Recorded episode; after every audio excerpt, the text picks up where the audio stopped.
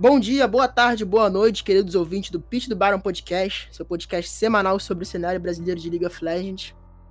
Hoje vamos debater sobre a segunda semana do CBLOL, além da prévia sobre a próxima semana. Comigo temos a presença de Brunão. Olá, Caio. Olá, ouvintes do Pitch do Baron. Estamos aqui para gravar mais um programa. E, como sempre, eu não vou revelar quem é o nosso convidado, porque isso é trabalho do Caio, mas obrigado pela presença. Temos também a presença mais que especial do jornalista do Grupo Globo, Xande Teixeira. Boa noite, boa tarde ou bom dia aí, né? O podcast a gente nunca sabe em que momento do dia a gente está o ouvinte está acompanhando. É honrado de estar aqui com vocês para discutir é, um pouquinho tecnicamente, um pouquinho muito dos bastidores também, que eu acho que é a minha maior contribuição. E dizer o seguinte: nós estamos gravando essa, essa abertura duas vezes porque o apresentador do programa não não apertou o REC, meus amigos. É uma geração millennial, geração Z, ou geração 000, um garoto que nasceu na década de 90. 90 ou 2000, Caio? Eu sou 2000. É, o garoto nasceu é, nos cara, anos 2000 o e cara não apertou a troca de o cara não pegou essa troca de século que a gente pegou, né, Xande? Não pegou o bug do milênio, não pegou o bug do milênio. E não apertou o botão de gravar. Mas, brincadeiras à parte, é um prazer estar aqui e a gente vai discutir muito CBLOL daqui pra frente. Então vamos falar um pouco sobre a Pen Gaming, que nessa primeira semana se mostrou o erro primordial da comunicação, que fez a diferença nos jogos entre, principalmente contra a Vivo Cade, que pesou na, nos momentos decisivos, Apesar do que ter conseguido performar bem no segundo dia, vencendo no domingo novamente contra a Redemption, que também tem coreanos e também vem errando, veio errando bastante nessa segunda semana. Cara, a PEN. É, como eu posso dizer, virou um time que, por enquanto, ela só joga domingo. Só, só joga domingo, só sabe jogar domingo. E é um time que eu ainda estou esperando ver quando eles vão mostrar aquele poder absoluto deles, que eles falam que eles vão conseguir. Quando esse time vai se demonstrar o, o poder total dele. E por enquanto, tipo, eles não estão mostrando nada, sabe? É, o, com o time que a PEN tem, com os solo laners que a PEN tem, com a comissão técnica que eles trouxeram, com todo respeito a Cade, não querendo, tipo, é, desmerecer eles, mas não dá, sabe? Tipo, eles tinham que ter ganho. Eles, pô, tipo, da Cade, eles tinham que ter ganho. É, contra contra o Flamengo, que foi o primeiro jogo, sabe? Eles estavam com uma vantagem, nada, tipo, perderam essa vantagem e perderam o jogo. Agora contra a Redemption, foi um joguinho melhor, um jogo onde a gente pôde, pela primeira vez, ver Spooky e o Somuhan é, atuando. Então eu tô ansioso, sabe? É, a comunicação do time ainda tá fraca, é, tanto que os programas que a Riot ela solta aí, que é o na escuta, você vê que eles estão usando tipo, coisas bem simples, estão usando palavras em português bem simples, é, então, vamos ver o que vai acontecer, né? O BRTT até falou em entrevistas que o que é de longe o suporte que, que ele jogou que tem o pior inglês. Ele também falou que o que ele tem uma diferença do Lucy, que ele não é tão agressivo, mas aí ele acha que durante as próximas semanas ele deve sol se soltar mais e repetir atuações como teve quando, como teve contra essa Redemption. E vamos ver o que vai acontecer, né? Tem toda, tem toda a treta aí com o Tinoz também. Ficam pedindo Kami. E vamos ver né, que pode acontecer aí para as próximas semanas. É, tem toda essa questão e eu acho que tá rolando um, umas saudades Lúcia aí, BRTT. É, vocês até estavam comentando aqui antes de começar o programa de que o BRTT até chamou, confundiu o nome do Ki com o Lúcio em algumas strings, enfim. É, é até um, um dado engraçado para a gente lidar com isso agora. Mas eu acho que o caso da PEN ele vai muito além do stage, né? É, a PEN ela tem algumas coisas a se lidar fora com isso também. Primeiro porque é o time mais badalado, né? E aí tem uma questão com os coreanos que até ficou evidente com o Patrick. Aliás, essa é uma coisa a ser debatida, né? É, a gente tem aí os coreanos com essas pronúncias é, estranhas, né? De, de UF virar UP, né? E não sei porque que não chega aqui e troca o F pelo P, né? Bom, ele tem o direito também de ter a pronúncia do nome dele, a pronúncia, a escrita do nome dele do jeito que ele quiser. Mas, pô, é, é, é difícil pro brasileiro. É, é difícil pro brasileiro ler o UP com escrito UF, né? E Patrick com. É, aí também tem uma questão de, de, de americanização da palavra. Enfim. É, é uma, enfim, uma discussão para um outro momento. Até desse, desses nicks do, dos coreanos que eles pegam qualquer palavra em inglês. Não é o caso desses, né? Mas eles pegam qualquer palavra em inglês e vira, e vira nick, enfim. É, como os coreanos, mas a, o, o, que eu estava falando realmente sobre os coreanos era como eles, eles, eles reagem às derrotas, né? Porque parece que há uma diferença cultural muito grande entre brasileiros e coreanos de dar pesos diferentes para as rodadas, né? Que as primeiras rodadas talvez elas não sejam encaradas assim tão a sério e os coreanos não encaram todas as rodadas como rodadas muito importantes, o que eu acho que faz total sentido.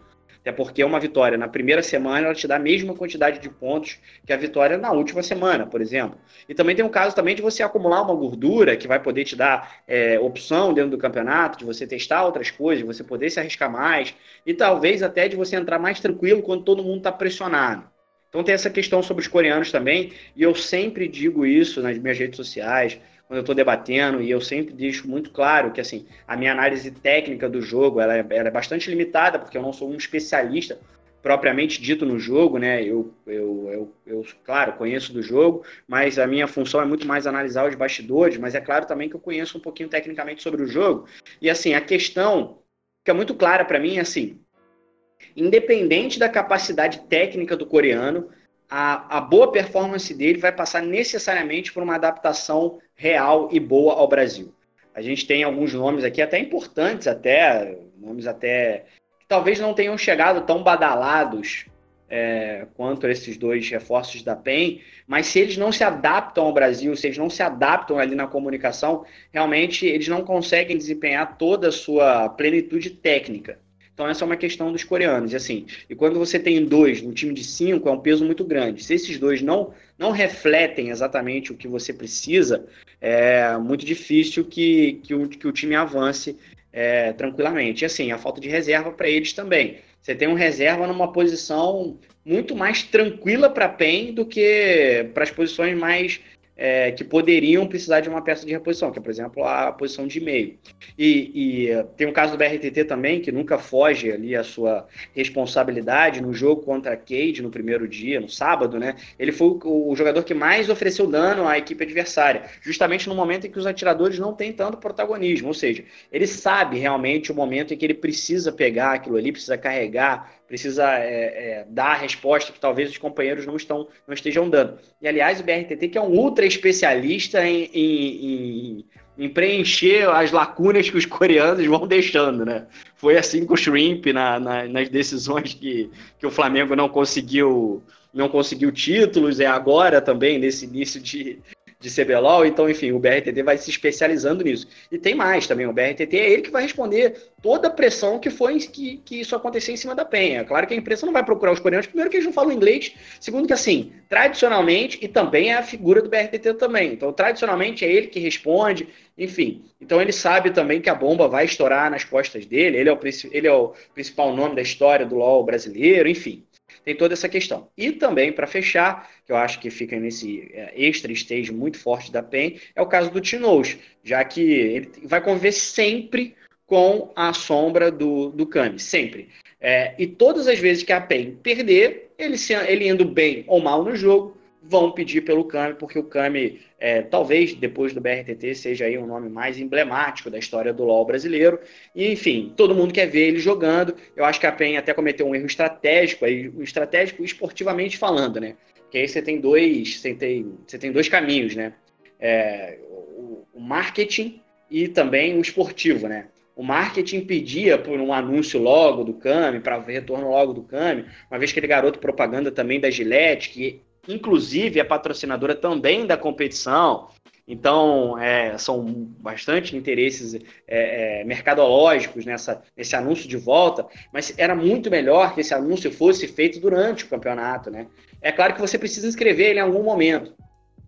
Mas esse anúncio prévio e tudo mais acaba atrapalhando o Tinoz, porque assim, ele está sempre, embora seja aí também um dos jogadores da velha guarda, um dos veteranos do LoL brasileiro, um cara que já disputou até a Mundial, sem dúvida nenhuma, isso é uma pressão a mais nos ombros dele. E assim, agora já até forçou a Penha a se pronunciar, dizer que, olha, não vai ser agora, o Kami está treinando para voltar no melhor momento, no momento oportuno, que não será agora. E agora já se fala até em experimentá-la apenas nas MD5s, que me parece que, assim, está parecendo muito mais um projeto Yoda, como era da Red, só que o Yoda, quando entrou, realmente foi decisivo. E aí eu estou falando do título do primeiro split que a Red teve, o único título é, é do CBLOL que a Red tem. Depois o Yoda não conseguiu realmente ser esse jogador decisivo nas outras oportunidades. É, fica parecendo que é um projeto Yoda, um projeto que é para ele aparecer ali é, numa MD5, é, ou quando num cenário catastrofista que nada tá dando certo, aí tem que colocar o cara até a forma até de forma sodada. Então assim, a PEN ela tem muitas coisas para lidar e, e ela e, e, é decisivo saber lidar com esse extra stage para que o time que se azeitado, se sem problemas extra stage, que a comunicação esteja fluida, sem dúvida nenhuma é o maior candidato ao título do CBLOL. É, eu acho que na questão do Kami, dentro do Rift, é importante ressaltar que o estilo de jogo dele se assemelha muito ao estilo de jogo que o Tinoz pratica nesse momento. É, o Tinoz já foi um jogador muito agressivo no, na sua era de ouro, na época da Kabum, tanto que tem aquela play mega marcante em cima da, da Alliance no Mundial de 2014, dele indo para cima de, de, de área contra Kayle, do. Não me lembro do nome do mid da Alliance agora no momento. Se não me engano, era o Frogen e jogando e fazendo diferença naquele jogo com a área, foi a única vitória da Kabum. E hoje em dia ele pratica um jogo muito mais retroativo, um jogo muito mais conservador, de farmar, farmar, é, esperar o time ir para cima para ele depois. Foi inclusive uma das principais críticas a ele no jogo que ele tava de Lissandra, que era um, um champion que precisava ir para cima, que tinha toda uma comp voltada para ela ir para cima, dar um engage, e ele não fez nada, ele usava a principal forma de engage dele para limpar o wave. Então, assim, o Kami também tem essa característica, ou seja, os fãs pedem muito mais o Kami por, uma, por um saudosismo de uma geração que ficou marcada no, no League of Legends brasileiro, do que realmente pelo tático, por fazer alguma diferença. Porque assim, se o Kami entrar, ele vai desempenhar o mesmo papel que o Tinoz desempenha, porque o, o estilo do Kami sempre foi esse, de jogar para trás, de jogar farmando, de jogar retroativo, conservador e só ser acionado na hora das grandes lutas, com ele sempre atrás, o seu último homem no, no, do time, né? Então, assim, o Tinoz está jogando dessa maneira, até em jogos que ele não deveria jogar, porque nessa semana ele jogou com dois champions agressivos, que foram a Kiana e a Alessandra, são champions de se jogar no time adversário, de, de boostar alguém ou de dar um engage muito forte, que é o caso da Alessandra, e ele não fez. Então, assim, se pedem essa mudança, é muito mais pelo saudosismo do que realmente pela tática dentro de jogo. Vamos falar agora um pouco sobre o Flamengo, que essa semana também saiu um e que fez dois jogos muito diferentes. O primeiro jogo contra a Prod foi um jogo que o Flamengo simplesmente deitou sobre a Prod. A Prod não viu o, o Flamengo fez nada praticamente. Literalmente o jogo foi inteiro comandado pelo Flamengo, foi um verdadeiro atropelo. É, o UF, UP, né, no caso, desempenhou um jogo muito bom com os sete, que é um pique muito forte. O Goku também jogando bem agressivo com o Echo, que são ele joga bem de tempos agressivos, né? Na primeira semana ele fez uma diferença absurda com aquele Silas contra Pen e agora fazendo a diferença de novo de Echo. Então, dois jogos com óticas bem diferentes, né? O segundo jogo contra a Fúria foi um Flamengo totalmente apagado, um Flamengo que o Goku não apareceu pro jogo de Rumble, que ninguém conseguiu praticamente propor o jogo e que viu muito mais a Fúria jogando do que realmente o Flamengo jogando, que é o contrário do jogo contra a Prod. Então foi dois jogos bem diferentes essa semana. O Flamengo. Eu vou pegar a frase do, do Mylon, que participou no, depois do Nexus, e contra a Prod Parecia que eles estavam jogando contra cinco bronzes. É... A pressão do Flamengo no jogo foi uma coisa absurda. É... Os piques contra a Prodigy foram muito bons, o Flamengo jogou muito bem de 7.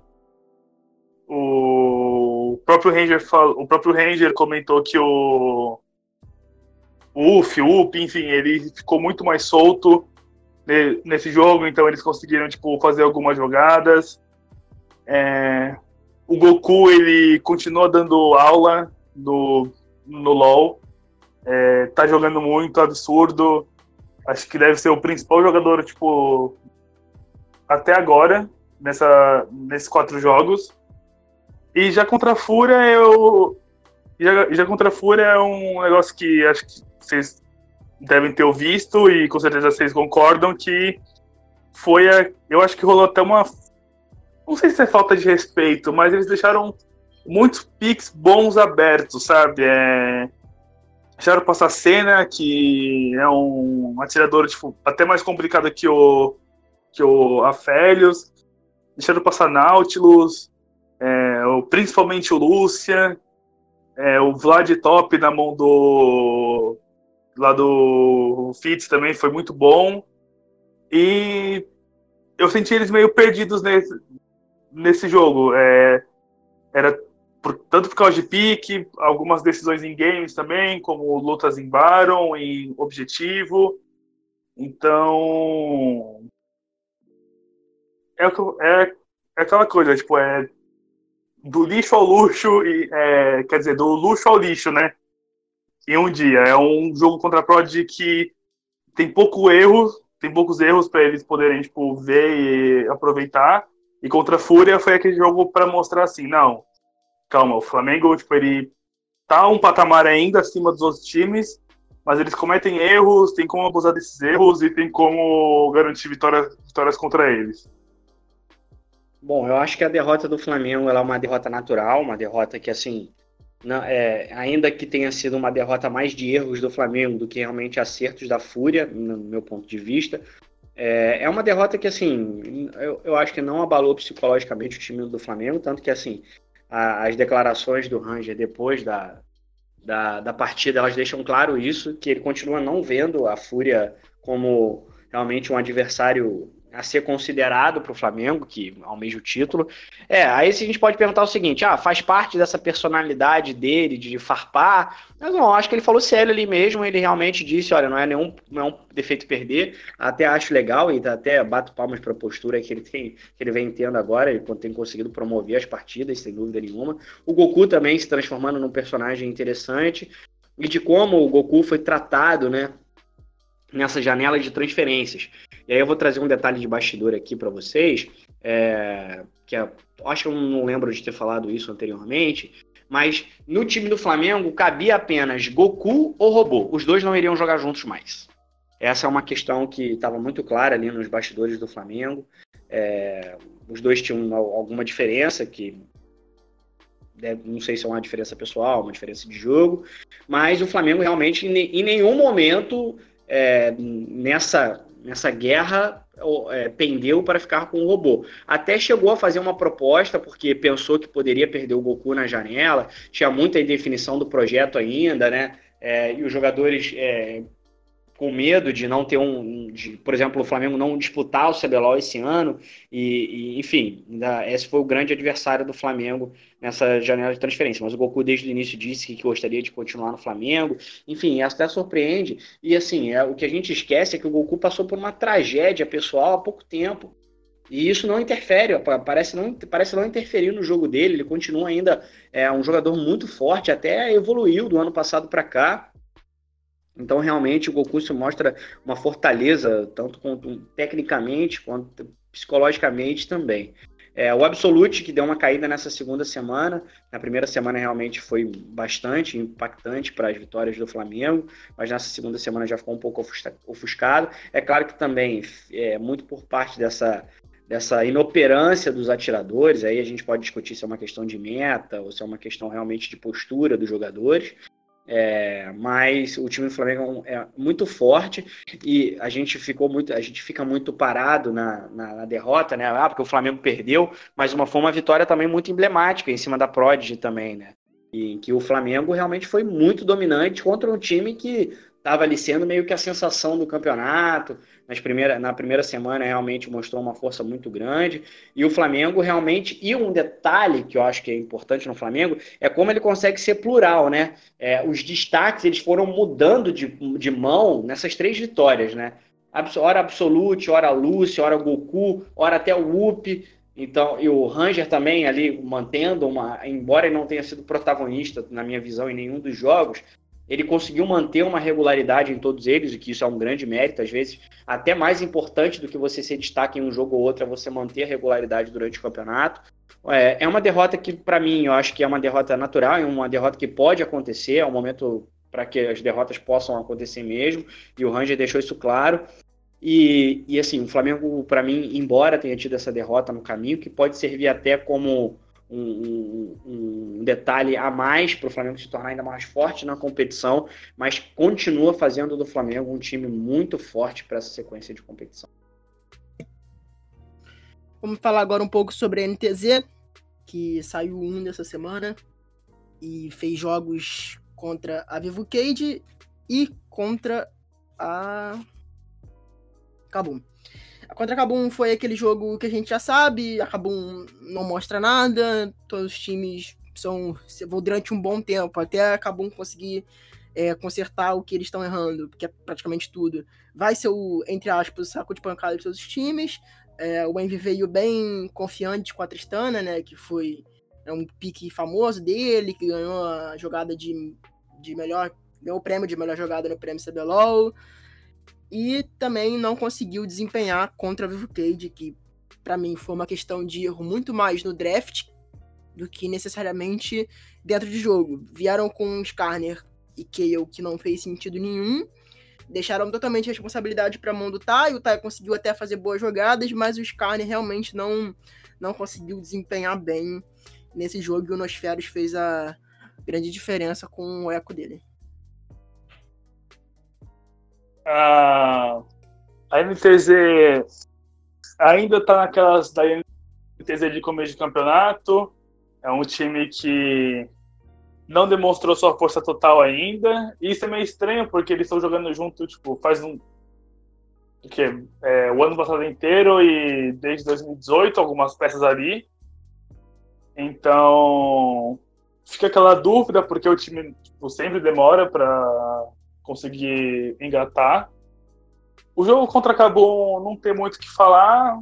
Pô, acabou. A gente vai falar dela, mas teve até um comecinho melhor assim para Cabum, mas aí depois a INTZ teve controle total do jogo, aí numa teamfight eles conseguiram é, matar todo mundo e, e, fechar a partida. E contra a Cade. Contra a Cade, eu acho que foi mais por decisão de pique, assim. É... Eu tento entender. Eu tento entender aonde eles estão. Aonde está esse calor excessivo, assim, para trazer piques como é, Jar, é, não, é Trundle e Skarner pro Chine. É, onde ele não está desempenhando um bom jogo. É, a Kayle também para o Tai. A, a Kayle também para o Tai foi um pique tipo, muito.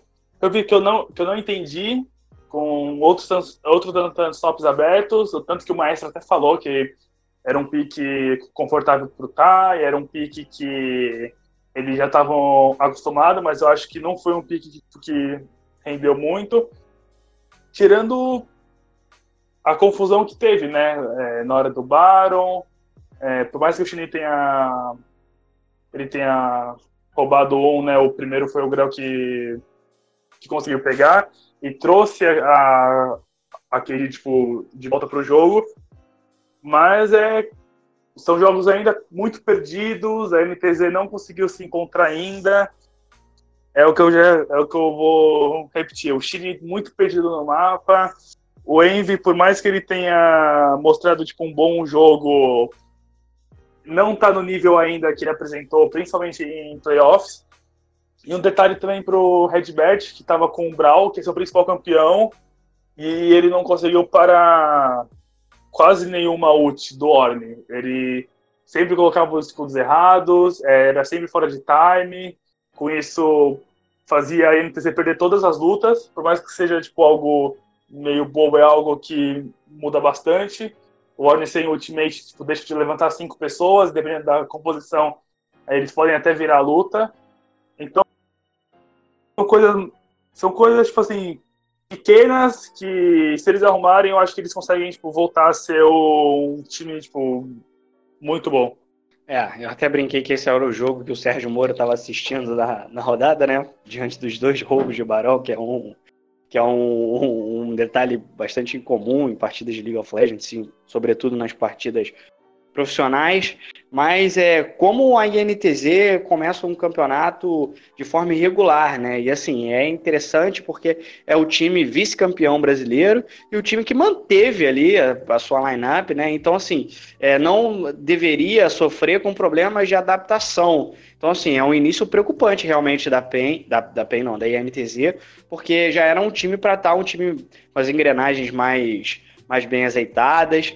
Então, realmente, começa o campeonato com um sinal, um ponto de interrogação ali para o time. É, essa partida contra, contra a Cade mostrou uma INTZ muito frágil e até preocupante até, é, com erros com erros que talvez a gente nem enxergasse na INTZ no ano passado, que realmente mostrava uma força muito maior e o time se reforçou para essa temporada. Então, realmente é o início preocupante da INTZ que vai precisar se recuperar no campeonato. Imagina só, né? Quantos, quantos títulos brasileiros a gente não tem agora na zona de rebaixamento do, do CBLOL, né? Com a Cabum e a INTZ ocupando as, as posições mais baixas da tabela. É, eu realmente acho que já está na hora da NTZ usar os reservas. Eles têm reservas à altura, reservas de qualidade, muito mais do que, do que os outros times do CBLOL. Eu nem, eu nem chego a falar do Tianxi, porque eu acho que a adaptação dele vai ser muito maior do que qualquer coreano, pelo fato dele ser chinês, então é mais difícil ainda dele se adaptar. Eu. A Mayumi, para mim. Não que o Redbert tenha sido uma grande. tenha falhado nos jogos, mas eu acho que um sangue novo, como a Mayumi, com a qualidade técnica que ela tem, que é absurda, vai fazer a diferença. Eu tô propondo isso desde a primeira semana.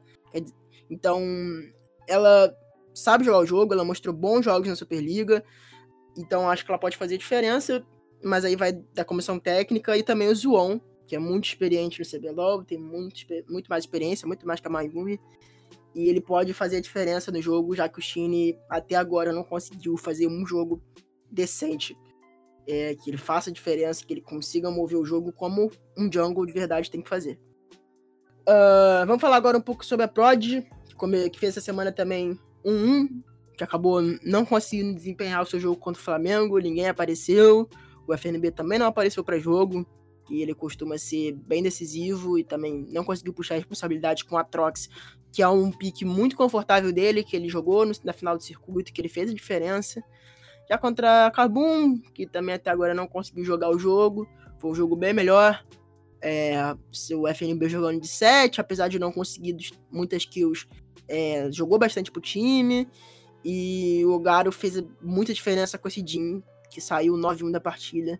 E foi o grande cara do jogo junto com o Osh, que vem fazendo bons jogos na, na bot lane. Vamos lá. A Fúria. A Fúria não, a Prod, ela realmente teve um jogo contra o Flamengo bem abaixo do esperado. Tava todo mundo falando que esse, ah, esse seria o jogo, acho que dessa rodada. Não lembro se o da, do final de semana era esse também. Que a Prod apresentou um jogo muito bom, o FNB e o Yamp estavam jogando muito, muito bem, o Alone, o Alone também. O Garo e o Oz, por mais que eles tenham feito deles, eu ainda continuo achando que eles estão bem abaixo tipo, do nível geral. E foi aquele stomp, sabe? É, não conseguiram fazer nada, o Yamp aceitou totalmente os níveis do Ranger. É, o Whoop é, jogou muito melhor que o FNB, como a gente comentou na, na parte do Flamengo, ele jogou bem mais solto. É, já contra a Kabum, eu ainda, por, por, mais que eles tenham ganho, eu ainda senti uma prod com um pouco de, de dificuldade, principalmente do início ao meio do jogo. Quando a gente vai falar da Cabum, é, um, é, é algo que dá para se elogiar no meio de tantas críticas, mas no final acabou tipo, dando o melhor time mesmo. É, foram duas fights que a Prod conseguiu não, não matar ninguém, mas conseguiu mandar o pessoal tipo, da, Kabum pra base, aí começaram a invadir bastante e tal. A única coisa que eu não gostei desse jogo da Kabum foi é, os, os objetivos. Eu acho que eles givaram muito objetivo para Kabum e era uma condição de vitória muito grande para eles. E, e, então acho que a Prod precisa ficar mais, mais esperta nisso. É, apresentou um bom jogo nas, do, nos dois primeiros jogos, nas outras duas semanas, por mais que eles tenham ficado 1 barra 1, é, eles não fizeram um jogo tão bem esperado, porque era contra a, a Kabum, que estava em 0-3 e não tinha mostrado nada ainda. E acho que eles precisam ficar mais, mais espertos nisso. Então, acho que tem coisa para melhorar ainda. Vamos ver o que pode acontecer né, para as próximas rodadas. Olha, é um time muito interessante é, que embora realmente não tenha aparecido para jogar contra o Flamengo, é um time que é uma das forças do CBLOL até o momento. E, e também eu acho também que é um time que ainda, ainda não tem ainda a malícia de jogar a primeira divisão. É, tá vindo de um circuito desafiante agora, de jogadores que ainda não disputaram a Elite, alguns outros sim disputaram a Elite já, mas em times é, sem grandes condições de título ou de brigar por cima, é, de brigar na parte de cima da tabela. É um time que vai incomodar, é um time que vai brigar por playoffs e, e perdeu para o melhor time da competição até o momento, que é o Flamengo. É, da forma como foi, é, exatamente, é, ela até é um pouco mais desgastante do que fosse uma derrota é, mais equilibrada. Realmente foi uma derrota em que a BGR não levou nenhum susto ao time do Flamengo. Então, isso pode ser um, um, um ponto ali a se levantar, uma, um senão desse time da Prod. Mas, contra todos os outros adversários, é, embora alguns mais, outros menos, tenha sofrido, foi uma caminhada bastante tranquila, tirando o time do Flamengo, e sem dúvida nenhuma mostra nesse primeiro, nessas duas primeiras rodadas, essas três, quatro primeiras rodadas, que eu sempre digo que é a fase de posicionamento, né? Onde você vai brigar na tabela. E a Prod está mostrando que vai brigar pela parte superior, sim, sem dúvida nenhuma. Vamos falar agora um pouco sobre a Redemption, que apesar da primeira semana que foi incrível para eles, que eles mostraram um jogo, principalmente lado do Balcão, que foi extremamente agressivo, que mostrou que poderia ser um dos melhores junglers. Não foi o que aconteceu nessa semana. A Redemption não apareceu para jogar nem contra nem contra a PEN, nem contra a Fúria. Então assim, contra a Fúria. Isso, isso. Então assim, o contra a Fúria, a Redemption pegou um, um pico de conforto que era o Rumble do New, que eu imaginei na hora que ele pegou que ia fazer uma baita diferença e acabou que não foi isso. E Balkan extremamente parece outra pessoa. Parece que na primeira semana botaram o irmão mais velho dele para jogar e agora ele tá realmente jogando. Porque são duas pessoas completamente diferentes que jogaram na primeira semana e que jogaram a segunda. A primeira semana era um, um jungler de elite que fazia diferença, que fez a diferença em dois jogos. Essa semana um, um, jungler completamente fora do jogo, que não mostrou nada de Shivana. Foi um pique diferente, mas não apareceu. E ele não foi para jogo e realmente ficou devendo nessa semana. Eu fiquei muito desapontado com o que a Redemption fez nessa segunda semana. Como você falou, principalmente o Balkan, que ele tentou repetir os picks que ele tava querendo fazer num jogo, o cara para acelerar o jogo contra a Fúria, foi, foi de sim, mas ele ficou muito perdido. E no segundo contra a Pen, é, que ele tava de Chivana, ele tentou repetir, não com a mesma função, mas ele tentou ficar como se fosse um Cartus, um Carry AP, pro time, um cara que. que... Não, o que não faz o menor sentido, porque o Carlos estava open, então era mais fácil sim, pegar o kart. sim, sim. É, e o time leva até pensar que foi um pique que eles treinaram durante a semana, que é meio estranho você pensar, né, que o que a Redemption ficou treinando Shivana P tipo, durante os treinos. É, ou se não, pode ter sido um pique que ele tipo, falou na hora lá e ele foi e fez, sabe? Então, uhum. É, no jogo contra a PEN, principalmente, faltou muito DPS. Eles tinham um plano que era acelerar muito o jogo, porque é, se, se, o jogo demorasse tipo, e se estendesse como aconteceu, é, eles não iam ter como matar é, o Warren e o Alistar, que foi o que aconteceu. Tinha uma hora lá que o, Warren, que o Young ligava a placa gargolítica pro Warren e ficava com acho que era 8 mil de vida. Teve uma fight no, no River que o Young ficou sambando, assim, já sem skill depois de ter ultado e tal. Ficou sambando no meio de quatro e ele tomou total de zero de dano, sabe? Sim, sim, então, é. E mostrou que. E mostrou que a Redemption possa ser tudo aquilo que a gente falou na primeira semana, mas é, mostrou também que eles têm muitas falhas, muitas mesmo, e que por enquanto eles não estão, por mais que eles tenham coreanos, eles não estão no nível tão abaixo quanto a Kabum, mas eles também não estão no nível é, tão igual quanto a PEN ou no mesmo nível que o Flamengo. Mostram que eles sim têm falhas, eles precisam melhorar. É, e mostra também, como a gente citou, acho que foi até o Xande falou da preocupação com os coreanos vindo para cá, né? Porque se a gente fala de Redemption, a gente não tem como falar do, das duas rodadas, onde no jogo contra a Fúria o Balkan sentiu muita derrota e no jogo contra a PEN o Patrick ele saiu chorando de lá. Então acaba que e o pessoal, tipo, os coreanos sentiram. Isso, de certo modo, mostra que eles estão comprometidos aqui, que é aquele choque, né? Eles estão vindo para uma região é, inferior, então eles estão achando que eles vão ganhar de todo mundo, vão achar que vai ser fácil tipo, contra, contra todo mundo, e eles têm que se provar a, a, cada dia mais. Então, vamos ver como vai ser no, vamos ver como vai ser agora sábado e, e domingo, mas liga assim uma, uma pequena luz amarela pro Von que, ó, vamos acordar, vamos tentar fazer os negócios direito, porque senão vai dar uma complicada. É, sem dúvida nenhuma, acho que vocês conseguiram é, destrinchar ali tecnicamente como o time da, da, da Redemption se portou durante essa semana. Eu tô tentando pegar os jogos aqui, se vocês puderem me ajudar. Quais são os próximos jogos da, a Redemption, porque pare Flamengo me parece. E Vivo Cage. Era isso. isso que eu ia dizer. Que assim, eles têm uma semana muito, muito complicada à frente, né? Justamente nesse momento em que eles estão é, num momento complicado da competição. Sem dúvida nenhuma, a Redemption precisa abrir os olhos, porque não pode largar, não pode largar tão mal assim.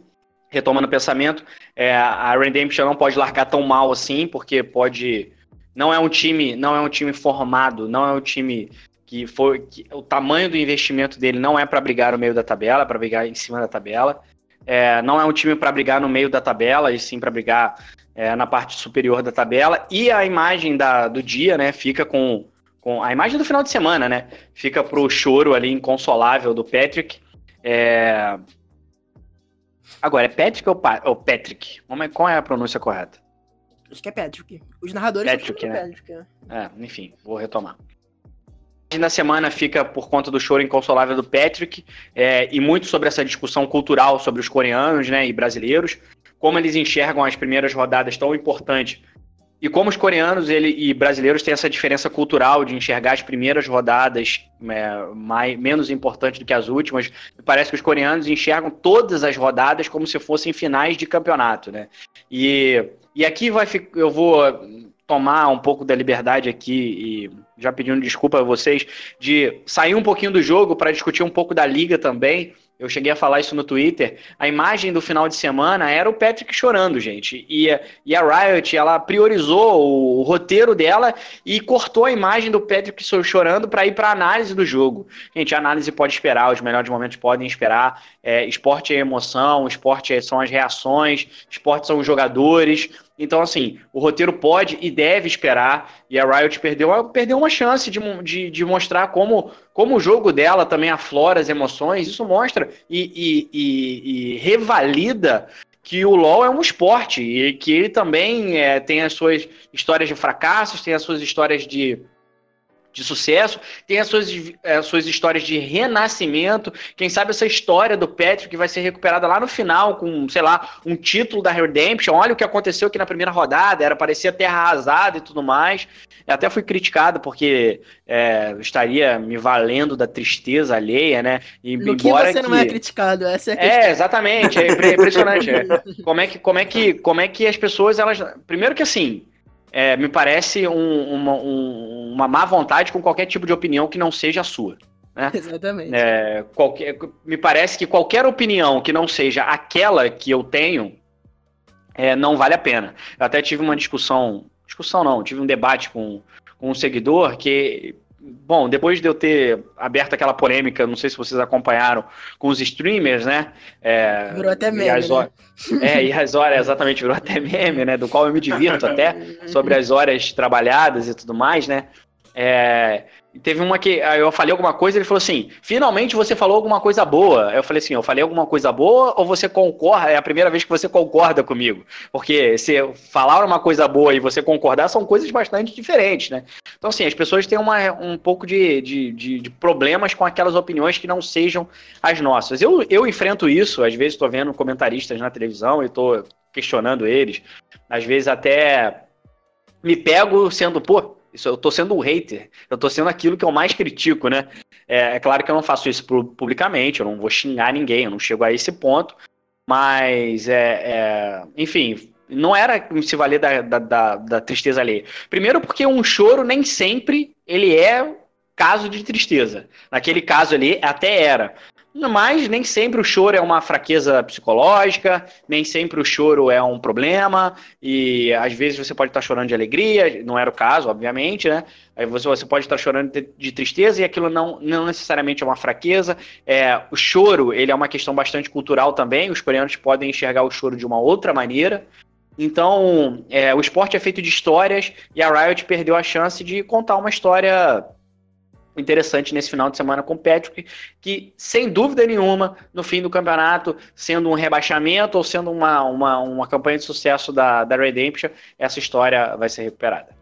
E não é nem o caso da, da, da própria Riot, né? É o caso da Riot Brasil, porque, por exemplo, depois do Mundial de 2017, se eu não me engano. O, isso, isso, 17. O Faker perdeu a final para Samsung assim, a imagem do, do Faker chorando, a imagem do gigante desabando do, do, League of Legends foi explorada pela Riot de diversas maneiras, pela Riot Internacional, no caso.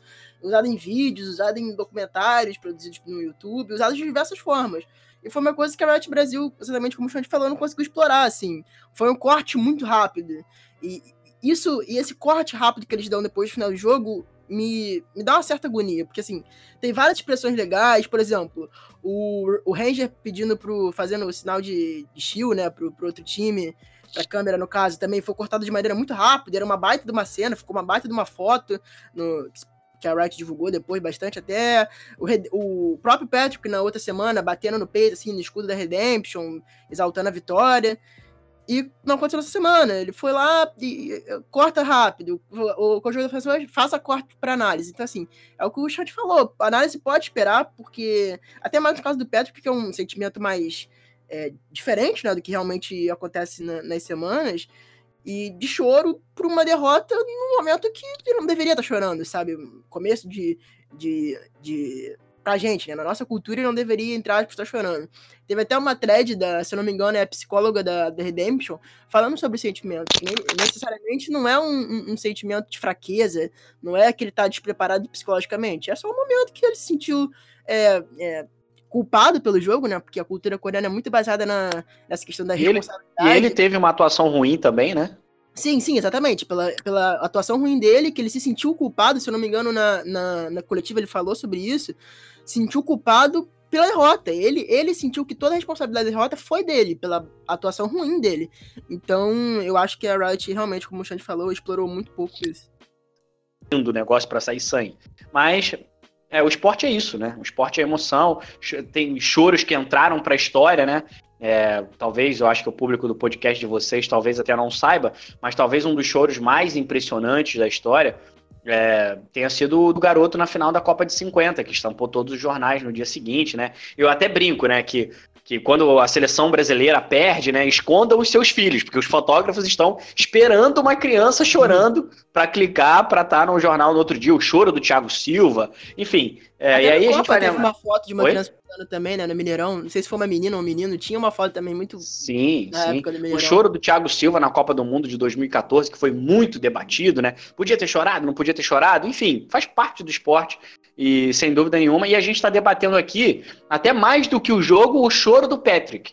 E sem dúvida nenhuma é isso que vai vazar pro, pro cara que não curte LOL, o cara que está passando ali pelo futebol, por exemplo, como é o caso do Globoesporte.com, no qual eu trabalho, e o Caio também passou um tempo importante lá com a gente. A gente tem sempre isso também, de cruzar as fronteiras do, do, do mero espectador do, do LoL, de, de apresentar esse esporte para outras pessoas também, e é nesse momento que elas, são, que elas são captadas, né? Eu vou assistir lá a moto velocidade quando tem aquela imagem impressionante do, do ciclista que caiu, mas continuou com as mãos na moto e conseguiu voltar para a moto, né?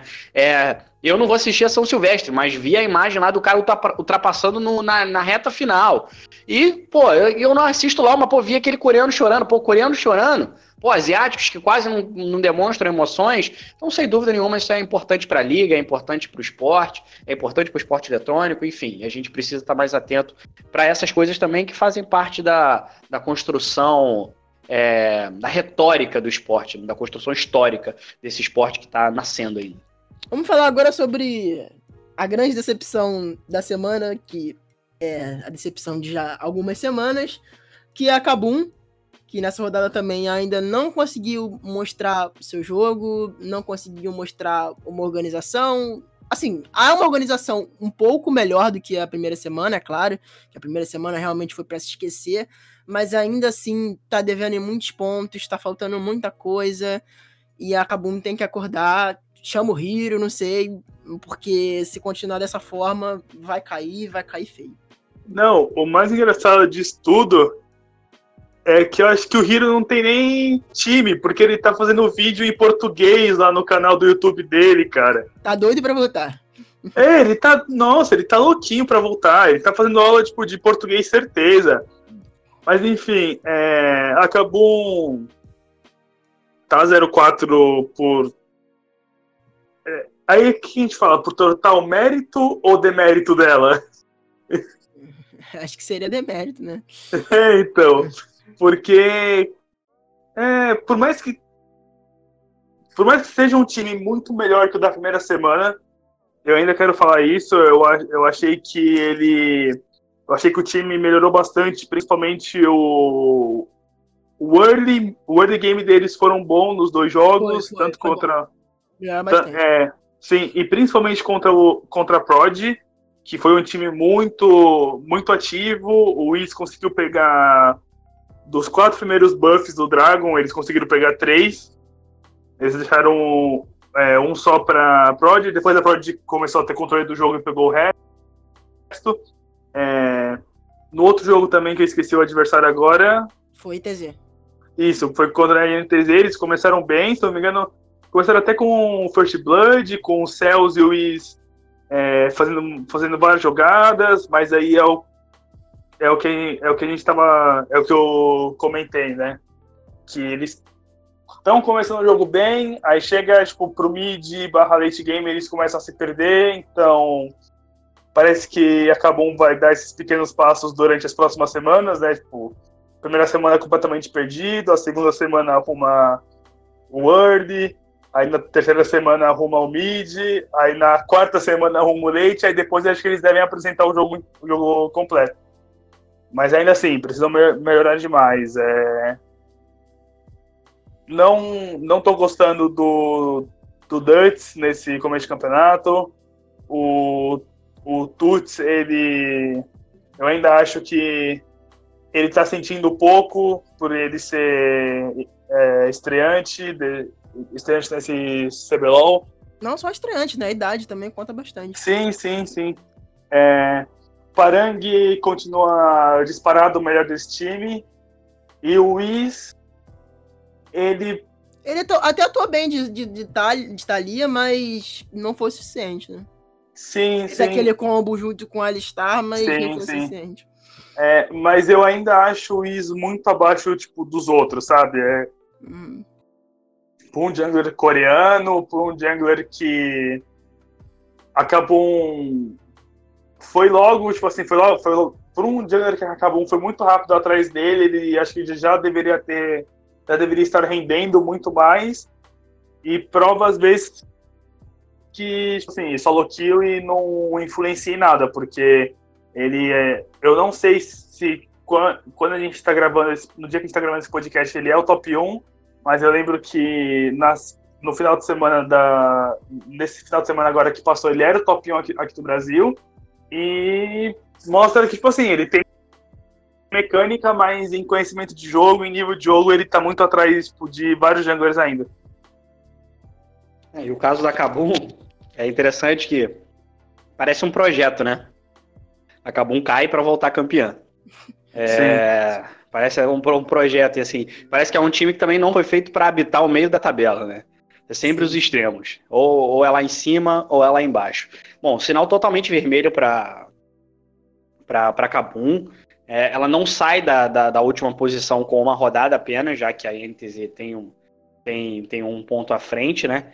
Então, ela pode ela vai precisar de duas rodadas para sair da zona de rebaixamento, para simplesmente para ir para a série de promoção, ali para a zona de série de promoção. Então, assim, já a situação já é um pouco complicada, o time vai ficar cada vez mais pressionado de uma organização que me parece é, é, não saber lidar muito com as pressões quando está ali na- realmente na parte de baixo da tabela. Bom, enfim, a Cabum já passou por N problemas quando estava na parte de baixo da tabela. Teve um time completamente desmantelado, agora realmente não tem nenhum jogador mais campeão brasileiro ou campeão do CBLOL é, daquela era de ouro da Cabum recente que conquistou dois Até o, títulos domi- Game, até o caso da Game House, né? Aquela época que eles viviam na. Sim, exatamente. É, e aí é, entra nesse pacote de problemas quando a Kabum ela não ela não, não, não anda bem, né? Foi naquele momento que se revelou o Titã e tudo mais, enfim, tirou-se até uma boa lição daquilo ali. É claro que a Kabum não repete esses erros mais primários, né? Que aquilo ali realmente me parece ter ficado no passado da, da organização. Porque aquilo ali, eu acho que não dá nem mais pra falar no LoL de hoje em dia, não dá nem mais pra falar naquelas condições, nem pro circuito desafiante, né? Não, É, se quanto dois- mais pra 2000 divisão de elite. Se em 2017 já não era aceito isso, imagine hoje, então. Vamos falar agora sobre as duas grandes surpresas dessa rodada, né? Primeiro, vamos falar da Vivo Cage, que saiu dessa semana 2-0, com um resultado realmente que não era, não era esperado. Jogou contra dois adversários muito fortes, que não era esperada a vitória da Cage, principalmente pelo desempenho que eles tiveram na primeira semana. Mesmo assim, eles conseguiram consertar os erros e se mostrarem o time que estava todo mundo esperando, que era falado por, pelos bastidores, que estava indo muito bem nos treinos. Então eles realmente conseguiram mostrar essa postura nessa segunda semana. Cara, a Cade eu fiquei surpreso, porque para quem ouviu o podcast passado, lembra que eu comentei que eles perderiam o jogo para PEN eles, eles iriam pro jogo contra a NTZ para ficar 0-4, igual a, a Kabum que a gente comentou agora. Mas não, fizeram dois bons jogos, tirando contra a NTZ, que foi um jogo meio perdido, como a gente falou, é, muitos roubos de Baron, muitas caos duvidosas. É, sentiu os dois times meio que em alguns, em alguns momentos tipo, com medo de fazer certas coisas. É, queria de, é, falar que o Nosferos atuou muito bem. O Grell também foi um destaque muito grande. Foi um. Acho que o principal nome contra a, a INTZ que trouxe. é, é, que trouxe eles de volta para o jogo. Mas eu ainda queria é, comentar que eu acredito que principalmente o Klaus, é, a bot lane da Cade não tá no nível igual, igual das outras, no caso. Acho que a, a lane phase deles continua muito abaixo do esperado. É, a teamfight do, a, a teamfight do Klaus tá sendo algo muito bom. É, teve umas, umas ults de Zaya que ele controlou muito, muito bem. Teve uma teamfight que ele foi. que ele, ele jogou bem, mas eu ainda queria. Mas como eu comentei, eu acho que a lane phase deles está tá muito atrás. Eles estão. Eu acho que eles estão perdendo tipo, muita, muita lane phase em coisa básica. Então, acho que eles precisam melhorar nisso. E falar do, sobre o pick de, de set lá do robô, que ele jogou bem com o boneco. Ele gosta de chamar esses campeões acima mais novos, novos é, é, fazer um fazer uns piques diferenciados, tipo o Zeke de, de Conquistador, então... Que não deu certo, definitivamente. É que, é, que não deu certo. Bom, acho que a Cade conseguiu se recuperar na competição, né? Iria ficar bastante pressionada se essas vitórias não viessem, né? Destaque para o Grell também, que, tem feito, que fez realmente uma semana muito interessante. Uma vitória muito emblemática em cima da PEN, que deixa o time é, com moral para o restante da competição. É, ainda não vejo a Cade ainda realmente brigando pelo topo, brigando pelo título, mas realmente foi uma semana mais animadora do time. O robô começando ali a, é, a se adaptar ao time e realmente a mostrar é, por que, que é o jogador que está aí nos últimos anos é, com protagonismo em alta, né? É atual campeão com o Flamengo. É, a Cade que fez um esforço muito grande para contratar o Nosferos, né? Porque quando ele tá, ainda estava no Santos, ainda quando ele surgiu para o cenário, né? Ele foi disputado ali pelo menos por cinco equipes e outras equipes é, também do mesmo porte da, da Cade. E a Cade é, colocou aquilo ali como uma meta, porque tinha mudado ali o seu, seu vou usar um termo coach aí que está na moda agora, mudou o seu mindset, né? De, de, de perdeu aquela, aquela, aquela aquele fetiche pelos jogadores mais consagrados, né? Que chegou até a remontar o Exódio ali e acabou não conquistando nada, né? É mais um, é mais um episódio do Ataque dos Sonhos do Flamengo ali, né? Para quem tem mais de 30 anos de idade aí, lembra do, de Romário, Edmundo, enfim, que acabou não ganhando nada no Flamengo, enfim, e, o Flam e, e a Cade montou aquele time que acabou, acabou não ganhando nada e passou a investir em jogadores que, te, que, sobretudo, nas palavras dos dirigentes da Cade, não tem o ego falando mais alto. Isso realmente foi um recado muito grande. E o Nosferos agora mostra que, além de ter sido decisivo também nessa retomada da Cade para a elite do CBLOL, também mostra que ele pode ser um jogador dominante também na elite. Então, são os frutos que a Cade tem colhido aí nessa mudança de, de estratégia, mudança de filosofia interna, e isso acaba agora começando a se refletir também no CBLOL. Vamos falar agora um pouco sobre a Fúria, que também fez outros dos dois times que surpreenderam, né, bastante, que fez uma grande vitória contra o Flamengo, surpreendeu a todo mundo, e também conseguiu vencer a já abalada nessa semana Redemption, mas conseguiu fazer o dever de casa e saiu com 2-0 nessa semana. É, bom, pra gente falar da Fúria, eu queria destacar a entrada do Sting no primeiro jogo. É, achei que. De, de início eu achei estranho. É, pelo, quando eu vi né, as relações estavam o nome dele, eu pensei, caramba, acho que ou eles querem dar chance para ele logo de início, ou eles não gostaram da semana 1 que o Minerva apresentou. Mas ao mesmo tempo eu fiquei mas, pô, mas ele vai jogar contra a Redemption. A Redemption, tipo, o Balkan é um cara que acelera o jogo. Que se ele não tiver de, por exemplo, Lissin, Rek'Sai, Gragas, ele provavelmente puxa um carry para ele carregar. Então, vai ser um trabalho difícil para ele. Não, gostei bastante do. Gostei bastante dele com a Elise. É, propôs jogo, deixou o Lissin para trás, conseguiu pegar bastante objetivo. Se não me engano, acho que ele deixou só dois drags para Redemption. E também comentar sobre o também comentar sobre o N, né? O N que fez duas partidas muito boas, é, principalmente no segundo jogo de no segundo jogo onde eles, onde eles ficaram Lúcia. Como, como a gente comentou também, acho que foi mais um pouco de displicência do Flamengo acreditando que deixar passar picks fortes, eles mesmo assim iam conseguir ganhar o jogo, ou talvez eles até as respostas que o Flamengo pegou, né, eram foi por esse motivo deles terem deixado aberto. Mas foi uma foi uma segunda semana interessante. Espero que eles continuem assim. É, independente de quem eles vão colocar, seja Minerva ou Sting, acho que o time está conseguindo encontrar um caminho que eles possam seguir. E pedir para não deixar o Vlad aberto contra a Fúria, porque é perigo, é perigo total. É, sem dúvida nenhuma, esse pique de Lucian realmente mostrou que o Flamengo talvez tenha subestimado o poder da Fúria, né? A Fúria que é aí Fúria barra IDM barra Ilha da Macacada que parece realmente saber jogar contra o Flamengo, né? Já tirou um título do Flamengo, do circuito desafiante, na época que o Flamengo ainda buscava na, primeira, na sua primeira empreitada a vaga no CBLOL. É, e o Eric está desde o início da, da, da, da caminhada da, da, IDM, né? E parece que ele realmente ele é um especialista, ele é o counter do Flamengo, né? Ele é o especialista em derrotar o Flamengo. E, e mais uma vez isso aconteceu, mas me parece que mais um, uma derrota mais causadas por, por displicência do Flamengo e, e erros do Flamengo do que propriamente por o mérito da Fúria. Claro que tem mérito, sem dúvida nenhuma, eles se propuseram a jogar de uma forma mais agressiva, enquanto o Flamengo sempre é, tinha adversários bem mais conservadores à sua frente, uma vez que é uma das potências da competição.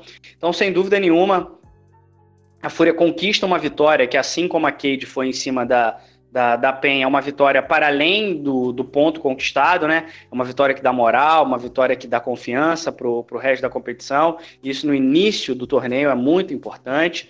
Então a Fúria que, que largou bem na competição, né? É, tá ali dividindo a liderança com a PRG e também com o Flamengo. Então é uma das equipes para a gente ficar de olho. Ainda não vejo a Fúria ainda com esse potencial todo para disputar o título. E também tem o passado recente da Uppercut também de começar a competição muito bem e caindo ao longo da competição. Então a gente precisa saber é, qual vai ser o fôlego da Fúria. Ainda é um ponto de interrogação, enquanto a gente tem outras equipes já que me parecem mais bem estruturadas na competição. Eu só queria fazer um pequeno adendo sobre o Minerva, que no jogo que ele apareceu, né? Não foi bem, se colocou em situações de que poderia ter deixado o jogo mais à vontade para o Flamengo, apesar da vitória. Foi pego em um pick-off muito parecido com o pick-off que ele foi pego na primeira semana, que foi totalmente fora da onde eles tinham que estar como jungle, ou no primeiro, se eu não me engano, na primeira semana foi invadindo e esse foi num lugar que o Flamengo estava povoando, ele apareceu ali do nada. E deixar também o destaque pro N, que foi assim, absurdo, tanto na primeira partida quanto na segunda, seja de Vladimir, que é o pique mais da zona de conforto dele, tanto quanto o Lucian, que a gente não tinha visto muito ainda. Então ele tá jogando realmente muito bem, se prova ser um dos melhores bids desse CBLOL, junto com o Goku. Vamos falar agora um pouco sobre a prévia da terceira semana.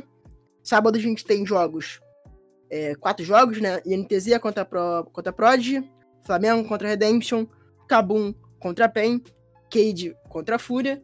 No domingo, abre com Kabum e Flamengo, Fúria contra NTZ, PEN contra Prod e Redemption contra Cade. O que, que vocês esperam desses confrontos? Qual confrontos vocês têm a destacar nessas, dessas duas rodadas?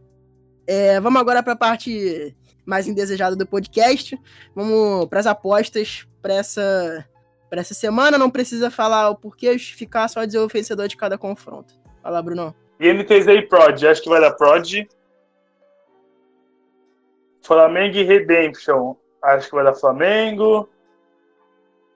Cabum e PEN, acho que vai dar PEN. Cade e Fúria, eu tô apostando na Cade.